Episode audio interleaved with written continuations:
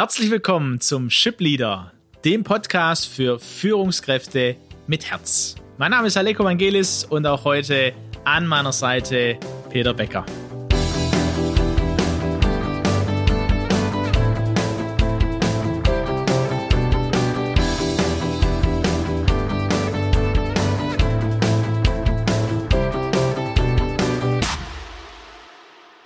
Hallo und herzlich willkommen. Schön, dass du wieder oder neu mit am Start bist. Wir haben schon ein paar Folgen hinter uns. Die letzte war ein Latte Macchiato für die Führungskraft. Der geht immer ein bisschen länger, ist aber genauso zum Genießen wie unser heutiger Espresso für die Führungskraft. Es ging viel um Emotionen, um Gefühle, um emotional reif zu werden. Und heute wollen wir uns anschauen in der Serie Emotional reif werden, ähm, dass es dazu ge gehört, die Gefühle anderer wahrzunehmen, mit anderen mitzufühlen oder, falls man das schon ganz gut vielleicht kann, auch zu lernen, Nein zu sagen. Ich freue mich, Peter, dass du da mit mir am Start bist und ähm, wir haben uns ja Gedanken gemacht äh, im Vorfeld, haben gesagt, äh, dieses Thema ist vielleicht sogar noch wichtiger durch das Jahr 2020, weil wir äh, Situationen erlebt haben, die äh, viele, auch Führungskräfte vorher nicht erlebt haben. Unter anderem war, äh, man, war man dieses Jahr viel mehr im Homeoffice. Und da ist es natürlich viel schwieriger, seine Mitarbeiter wahrzunehmen, im Blick zu haben.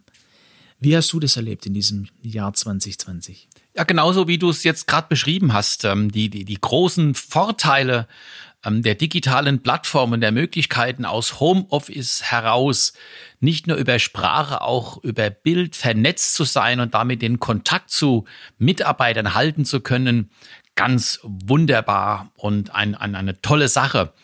Aber die, ähm, das Wahrnehmen der Gefühle, ja, mit anderen mitzufühlen, wird durch diese digitalen ähm, Wege einfach eingeschränkt. Ich merke das auch im Coaching oder auch in der Seelsorge wenn ich Menschen vor mir habe am Tisch äh, und ich kann sie ganzheitlich wahrnehmen, auch ihre, ihre Körpersprache, ich, ich kann viel mehr äh, den ganzen Menschen eben wahrnehmen, das ist eingeschränkt möglich und deswegen ist ähm, Führung über die Distanz, ähm, Homeoffice äh, in anderen Kontinenten, Erdteilen sehr, sehr anspruchsvoll und erfordert eine hohe Kompetenz im Bereich des Einfühlungsvermögens.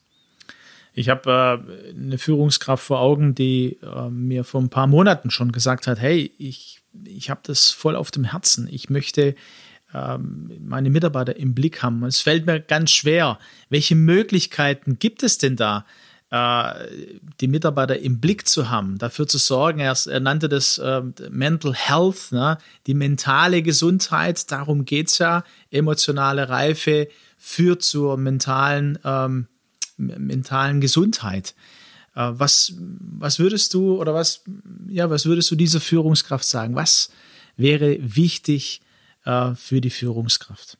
Wenn du uns jetzt zuhörst und ähm, auch dich äh, bewegt diese Frage, ähm, dann beinhaltet es vor allem eben dieser Emotionalität, diesem, diesen Gefühlen auch einen Raum zu geben.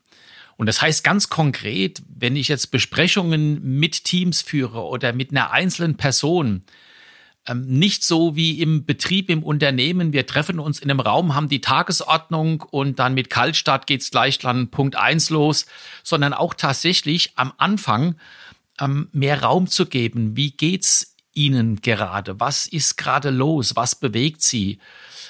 das halte ich zunächst mal ganz für, für ganz konkret wichtig. Und das ist natürlich schwer, wenn man das vorher nie praktiziert hat äh, und nun plötzlich auch ähm, damit rechnen muss, dass der Mitarbeiter, wenn er diesen Raum geöffnet bekommt, sich jetzt auch tatsächlich öffnet und sagt, dass es ihm ganz schlecht geht, dass er enorme Anspannungen durchlebt, dass er sich nicht abgrenzen kann von der Familie und am Ende bricht jemand in Tränen aus. Ach du je, wie gehe ich jetzt mit Tränen um? Das habe ich ja noch nie erlebt als Führungskraft. Vor allem, wenn, wenn das ja auch online passiert, ne? Also da, da tue ich, ich würde mir wahrscheinlich schon äh, im physischen, äh, in der physischen Begegnung schwer tun. Ne? Die meisten, glaube ich, tun sich da schwer. Wenn es jetzt aber auch noch im virtuellen Raum ist, was, was kann ich dann tun?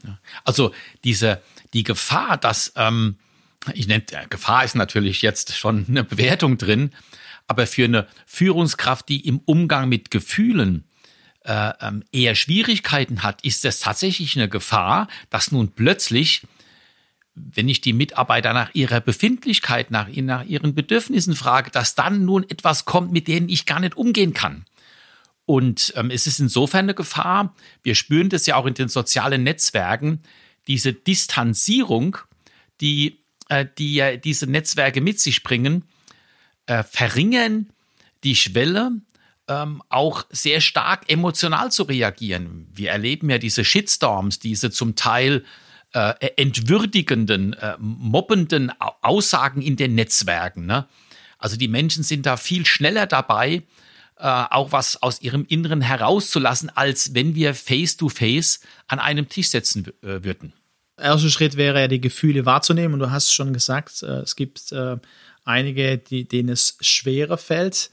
Ähm, manchen Führungskräften, denen es einfacher fällt, weil sie es für sich auch schon praktizieren. Das beginnt ja immer bei mir selber, also nehme ich meine Gefühle wahr, kann ich die einordnen. Da hatten wir es in den letzten Podcast davon. Und dann ist ja noch der zweite Schritt mit den anderen mitfühlen. Wieso ist das so wichtig? Und wie sieht es auch aus? Also wie, wie kann ich mir das praktisch vorstellen? Wie fühle ich denn mit? Wir haben ja in den vergangenen Podcasts darüber gesprochen, dass die Gefühle insofern von zentraler Bedeutung sind, dass sie Motor des Handelns sind und dass damit auch Ziele erreicht werden. Um also beispielsweise festzustellen, hat mein Mitarbeiter und ich als Führungskraft, haben wir ein gleiches Zielverständnis? Haben wir eine, haben wir eine gleiche Vorstellung davon, wo wir ähm, hinwollen?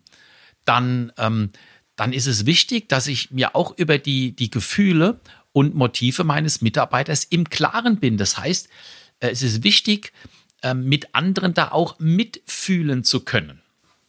Ich stelle mir das jetzt äh, gerade vor. Ich äh, kann vielleicht nicht gleich einschätzen, was da für Motive, was da für Ziele auch bei meinem Mitarbeiter da sind. Vielleicht sind es auch neue Gedanken, dass da ja durch diese Gefühle was erreicht werden will. Wie bekomme ich das raus? Nun, die Antwort ist relativ einfach. Fragen, reden, austauschen. Und zwar so, dass ich mir auch eine Rückmeldung geben lasse. Also wir sind im Grunde genommen jetzt bei dem Basishandwerkszeug einer wertschätzenden Kommunikation und, und eines Zielvereinbarungsgespräches, um sicherzustellen, wir wissen ja, ähm, äh, äh, ähm, dass ähm, gesagt ist noch nicht verstanden, verstanden ähm, ist noch nicht einverstanden, einverstanden ähm, ist noch nicht getan und getan ist noch nicht richtig getan. Es gibt ja diese Treppe da. Und da ist, denke ich, es wichtig, ähm, das herauszufinden im Gespräch. Du hast jetzt ein Stichwort genannt, das mich an der Stelle vielleicht sogar erstmal stören würde. Geht es um eine, äh, also ein Zielvereinbarungsgespräch an der Stelle, um die Gefühle äh, wahrzunehmen und auch mit anderen mitzufühlen? Das klingt für mich schon wieder, also für mich selber so nach, wir wollen ja was erreichen, Leistung, äh, Zielerreichung oder äh, gibt es noch daneben was, wo ich sage, es geht erstmal um Verstehen, äh, um, um eine wertschätzende Kultur und Kommunikation, also auch des Menschen als Körper, Geist und Seele, da hatten wir es ja davon. Und dann natürlich wollen wir ja auch miteinander was erreichen, sind also auf der gleichen Ebene da merke ich, äh, oder da habe ich gerade gemerkt, habe ich kurz gezuckt. Wie würdest du das für die Führungskraft äh, sehen? Das schließt sich für mich nicht aus. Wir sind als, als Organisation, als Team immer unterwegs, um ein Ziel zu erreichen. Ob ich in der Fußballmannschaft bin, im Kegelverein, überall geht es darum, wir erreichen ein Ziel. Das ist für mich grundsätzlich gar nicht negativ konnotiert. Nur die Frage ist, diese Ziele, über die wir sprechen, sind die integral insgesamt schlüssig und ähm, kann sich damit der Mitarbeiter und ich mich mit Leib, Seel und Geist einbringen? Sind diese Ziele konform zu meinen Werten? Oder, oder sind sie sogar diametral entgegengesetzt? Muss ich etwas tun, obwohl es nicht meiner Grundüberzeugung entspricht? Das meine ich damit. Ist die, die Sinnhaftigkeit auch klar? Ne? Also Ähm, natürlich ist es so, und ich nehme an, daher kommt deine Frage, dass diese Zielvereinbarung natürlich aus der alten Zeit, aus, aus dem, wo man transaktional geführt hat, äh, der Mensch die Maschine war, die dann ein, ein, eine, eine Produktivität erreichen musste, ja. Nein, so verstehe ich es nicht, sondern eben. Also aus dem, aus ja, dem kam. Also mit diesem neuen Menschenbild äh, äh, ist Zielvereinbarung, ähm, gewinnt eine andere Qualität, möchte ich es mal sagen. Mhm. Ja, weil da bin ich als Mitarbeiter ernst genommen, ne? in, in, wie du sagst, ne? in, in, in dem, was, was, was meine Leidenschaft, meine, meine äh, Gaben und äh, mein Purpose, wie du sagst, ne? oder unser Purpose am besten natürlich, ne? als Abteilung, als Team, als Unternehmen ist. Und das, wenn das klar ist, dann ist es für die Führungskraft, glaube ich, ein Riesengewinn äh, und für den Mitarbeiter sowieso, weil man eine, äh, eine neue Kraft, eine Leidenschaft und ja, gemeinsam eben nach vorne geht, sich was entwickelt.